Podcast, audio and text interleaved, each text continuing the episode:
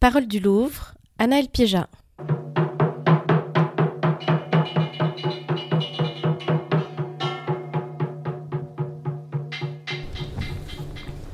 Phonomaton au Louvre avec Nathanaël Herbelin. L'intime est, je crois, ce qui vous intéresse, que vous définissez comme ce moment où les masques sont tombés et où l'on trouve parfois ce que nous avons en commun et ce qui nous unit.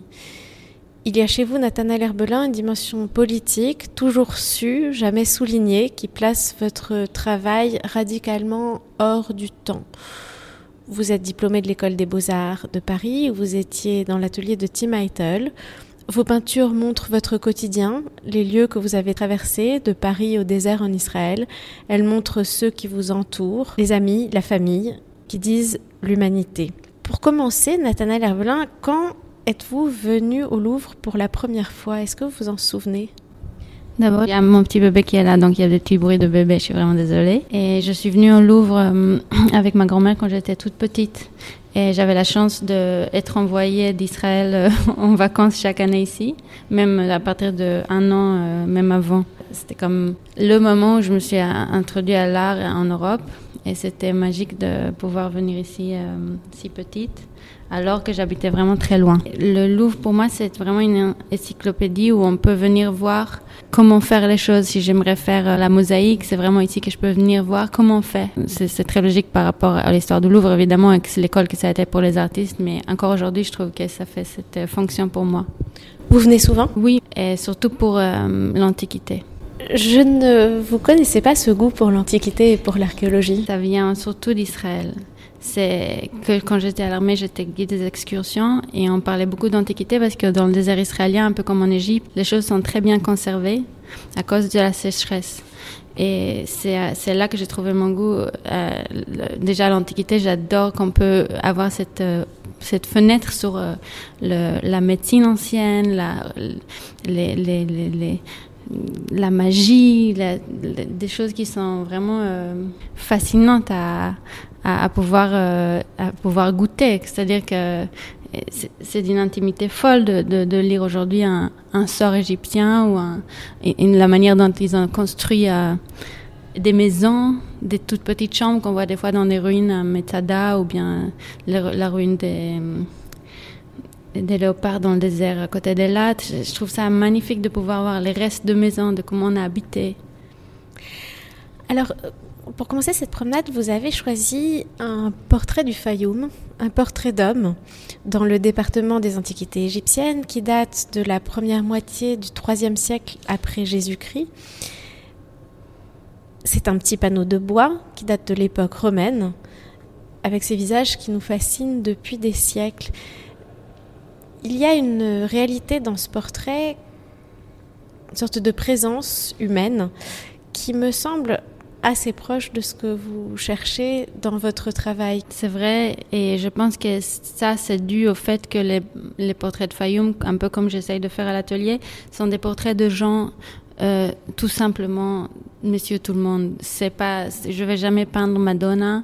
Et ce qui est génial avec les Fayoum, c'est que c'est pas royal ni religieux. C'est-à-dire que c'est des soldats, des professeurs, des, des floristes. Ils s'appellent Hermione ou bien Arsos ou bien euh, et, c'est juste Messieurs tout le monde. ce sont des objets qui ont à la fois une très grande matérialité et qui sont en même temps des objets très spirituels. Oui, j'ai choisi aujourd'hui de parler surtout des œuvres, euh, beaucoup d'œuvres qui ont été enterrées. Et il y a beaucoup de secrets qu'on peut trouver dans les choses qui ont été enterrées. Et euh, ils sont évidemment spirituels par, par l'influence égyptienne sur, les, sur le métissage dans, dans lequel ils ont été faits. Donc, évidemment, la momie, on, sait que c'est égyptien, mais les Égyptiens, ils ont fait des masques avec la cire, etc., avant d'enterrer avant, ou des masques beaucoup plus généraux. Des masques qui ont été faits euh, comme des stéréotypes. Mais ce qui est génial avec le portrait de Fayoum, c'est que on a choisi de, de, de commencer à utiliser le portrait d'après nature, pour conserver l'âme ou conserver l'essence de quelqu'un, pour l'accompagner au-delà avec ses traits, avec ses traits de caractère, avec ce qui lui est vraiment propre.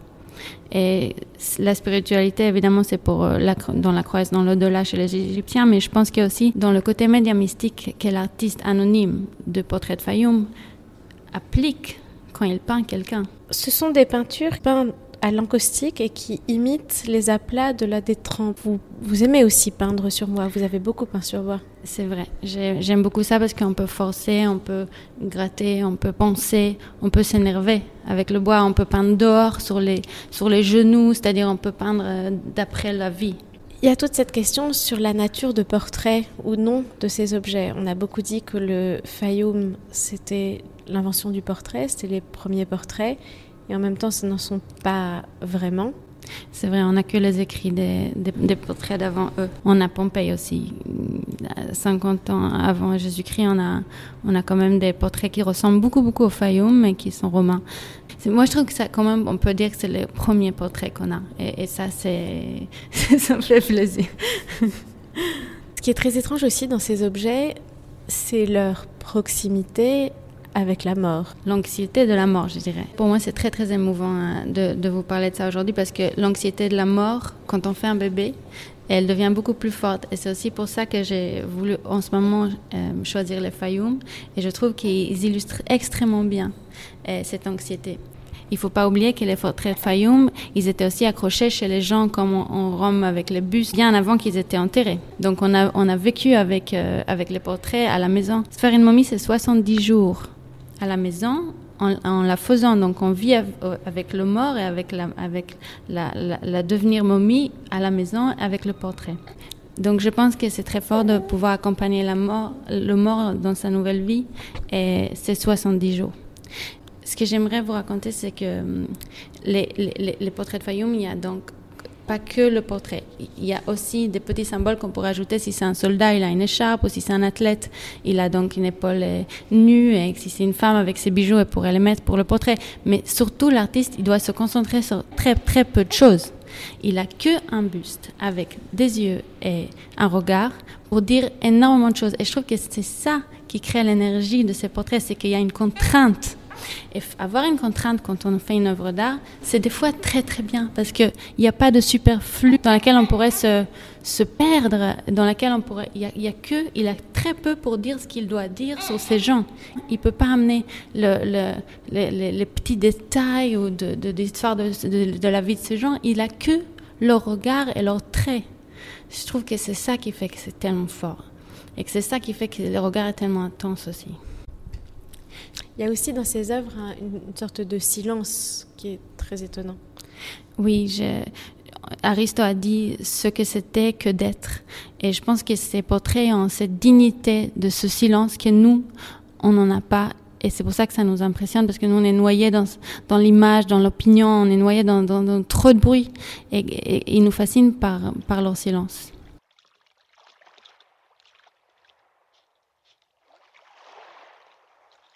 Alors nous venons de remonter des entrailles du Louvre et de traverser les salles du département des arts de l'islam. Et nous sommes arrivés dans une petite salle un peu à l'écart dans laquelle se trouvent des objets du département des antiquités égyptiennes. Vous avez choisi une petite vitrine avec trois objets qui datent des 3e et 4e siècles après Jésus-Christ qui s'intitulent Ensemble magique. De quoi s'agit-il? Alors c'est très étonnant, c'est une sorte de petite figurine de femme à genoux dans laquelle on a pointé des aiguilles, très aiguilles, et dans ses endroits sensibles, donc euh, ses seins, ses yeux, ses oreilles, sa tête, euh, son vagin. C'est vraiment, c'est incroyable. Ça, on dirait que ça fait très très mal, et pourtant, euh, à la plaque à côté d'elle, c'est une petite feuille de plombe. On, peut lire un sort d'amour d'un homme qui a demandé l'amour de cette femme et qui a mis le tout dans une sorte d'enveloppe qui est de l'époque, c'était un, un, petit vase. Il a demandé au sorcier de, son probablement village de, de, l'enterrer pour renforcer la magie, de l'enterrer dans, un, dans, un, dans une tombe d'Antinous, on le sait aujourd'hui, et pour renforcer l'amour et le sort et le charme de, de, de, pour cette femme. Ce sont toujours les histoires d'amour qui vous intéressent. c'est vrai, c'est vrai. Et surtout celle-là, je trouve ça, la désespoir de cet homme est, flagrant. Et donc, je veux juste qu'on se rappelle que la magie en Égypte, elle fait partie, elle, va main dans la main en fait avec la médecine et la religion. Et une, prière peut faire partie vraiment intégrer un, acte chirurgical. Donc, donc c'est vraiment pour, pour, les, Égyptiens une évidence. Et j'aimerais vous lire donc un sort euh, que, que le sort dont on voit sur la, feuille, la feuille de plombe, qui accompagne la figurine et qui était traduite euh, euh, de grec. Il dit, il dit beaucoup de choses sur les, sur les, les dieux de, égyptiens, grecs et, romains, c'est un, un, métissage très intéressant. Et il parle même de, de, de dieu hébraïque, il dit Baruch Adonai. Et il demande tout ça à Antinous, qui est déjà mort, qui est enterré, c'est dans sa tombe qui a été posée cette petite enveloppe. Il dit par exemple Éveille-toi pour moi et rendre-toi toi à chaque lieu, chaque quartier, chaque maison, et lis Ptolémaïs, qui a enfanté Aïs, donc c'était sa mère, la fille d'Anana, afin que elle ne, puisse euh, se lier avec aucun, dans aucune façon, et qu'elle ne puisse euh, prendre aucun plaisir avec un autre homme, sauf avec moi, seule. Sarah Pamon, c'est l'homme qui a, qui a dédié, qui a enfanté Aréa, ok? Ne la laisse ni manger, ni boire, ni aimer, ni sortir, ni trouver le sommeil loin de moi, Sarah Pamon. Ne la laisse pas connaître un autre homme, sauf moi seul, Sarah Pamon. Traîne-la par les cheveux, par les entrailles, jusqu'à ce qu'elle ne me quitte pas, moi, Sarah Pamon, qui a enfanté Aréa, et que je la possède, elle, Ptolémaïs, qui a enfanté Aïs, la fille d'origine, ok, soumise pour toute la durée de ma vie, même me désire, me dise ce qu'elle pense. Ces vœux comme ça qui sont euh, énoncés dans le tombeau, c'est aussi quelque chose qui est présent dans la Torah. C'est vrai, c'est euh, jusqu'à aujourd'hui encore on dit l'ishtater al kever tzadikim, ce qui veut dire s'étaler avec tout son corps comme ça sur un, un tombe d'un tzadik. Un tzadik c'est quelqu'un qui est on bienfaiteur, qui fait les qui fait les mitzvot, qui fait bien les choses on va dire. Et on peut encore aujourd'hui aller demander de l'aide quand on est désespéré.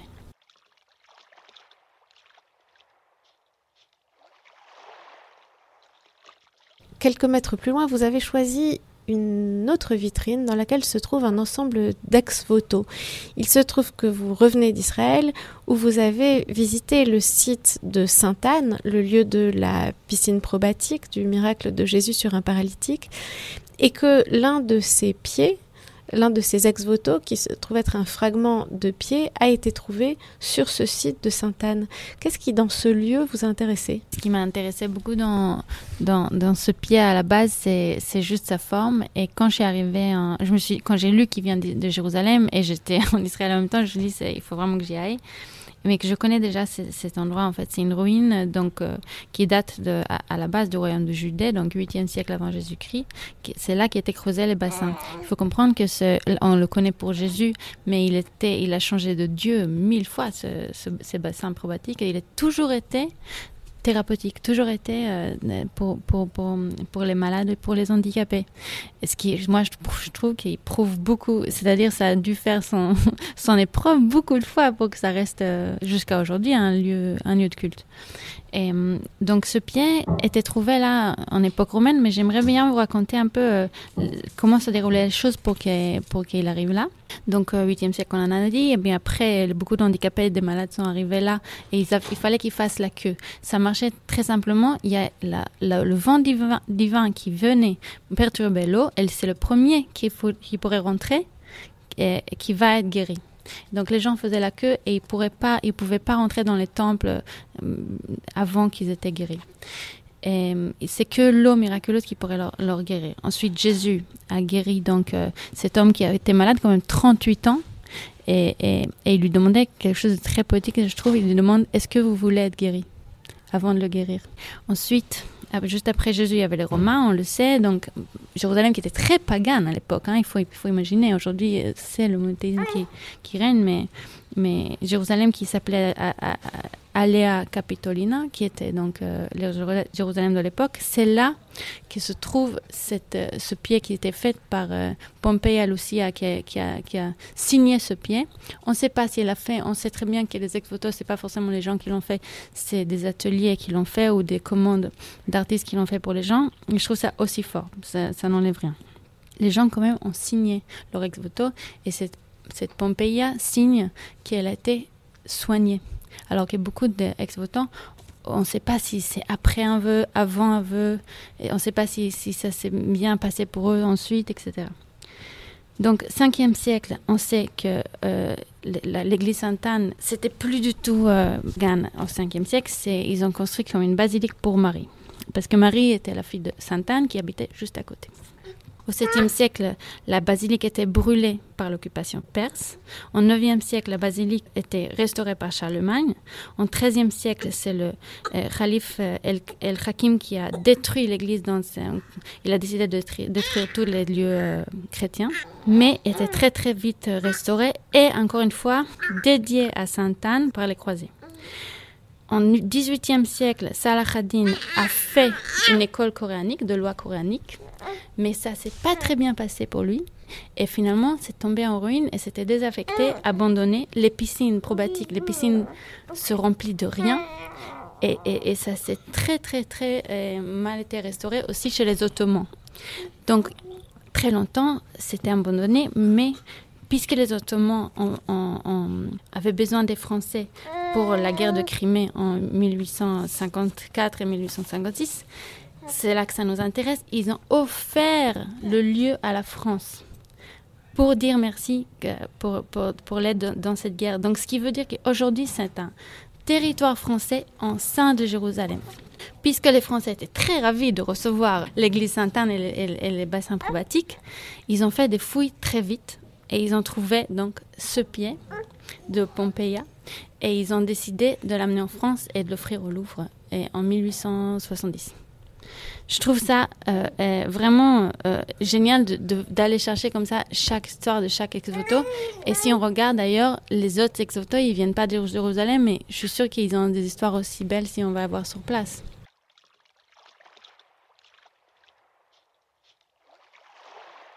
Alors dans cette vitrine, il y a aussi deux mains qui tiennent des objets au fond un peu indéterminés et dont le bras est d'une raideur assez surprenante, euh, comme d'ailleurs euh, le sont les, deux pieds qui sont à côté. Hmm. Oui, c'est des, des, des ex-voto qui viennent de, d'Arsos de Chypre. On, sait que certains sont anatomiques, mais certains sont non anatomiques, ce qui veut dire qu'ils ne sont pas du tout en train de raconter que quelqu'un avait mal au pied ou une maladie qui est liée à la main, etc. C'est juste une main qui donne ou qui reçoit et qui rappelle euh, que, les dieux ont donné ou, euh, euh, ou protègent, etc. Au fond, cette vitrine a quelque chose d'assez touchant parce qu'on dirait presque un corps en morceaux. C'est vrai, j'ai adoré ça. J'ai adoré qu'un. C'est comme quelqu'un qui est, qui est décomposé. Et, c'est très touchant aussi parce qu'il ne faut pas oublier que les ex-voto témoignent de la douleur des gens. Quelle vulnérabilité, non de, quelle, bonne raison de faire de l'art? Parce que cet art n'est pas censé être vu. Il, il, il, va dans le sanctuaire avec la signature de celui qui l'a, qui l'a offert pour faire partie d'une communauté, pour montrer qu'on existe dans une communauté, etc. Mais aussi pour parler de la douleur ou de, la, de des vœux qu'on a. Quelle, quelle, puissance de pouvoir s'exposer comme ça, non? Et là, il y a quelque chose d'assez indéterminé dans ce que, tient ces, ce que tiennent ces deux mains, une sorte de, de fruit ou d'objet, on ne sait pas très bien. C'est je veux dévoiler que j'ai une théorie que j'ai inventée. Je ne sais pas si c'est vrai, mais on va essayer. C'est que moi, je pense que c'est le début de la main de ce que le français appelle la main de Fatima. En arabe et en hébreu, on appelle ça la khamsa, ce qui veut dire cinq. Vous la connaissez très bien. Tout le monde la connaît. La main qui protège, on l'a, on l'a beaucoup dans les maisons. Euh, vous voyez sur les colliers, c'est, c'est très connu aujourd'hui. La main qui protège, comme on peut voir aussi dans, le, dans les mains votifs euh, qui, sont en bronze. Qui sont en bronze. Ils ont été faits dans euh, le, but d'être en série, c'est stéréotypé. C'est fait dans un atelier, il y en avait plein sur l'étagère. on pouvait venir et choisir. Comme aujourd'hui, quand on choisit euh, et, une main de, de Fatima, quand on, on voudrait protéger quelque chose. D'ailleurs, on voit ici les yeux les yeux euh, qui ressemblent beaucoup aux yeux de Fayoum d'ailleurs, et qui témoignent de, de qui était, qui, était, qui était euh, à cette époque-là par quelqu'un.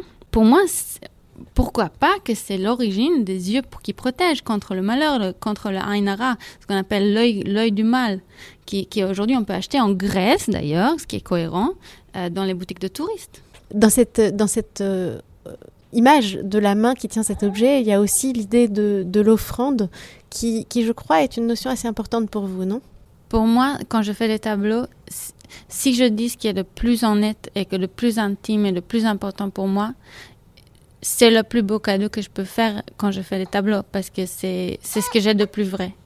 Et puis d'ailleurs, ces mains, elles sont inscrites, c'est-à-dire qu'on voit des écritures dans, dans les paumes, comme on en voit sur certaines mains de Fatima.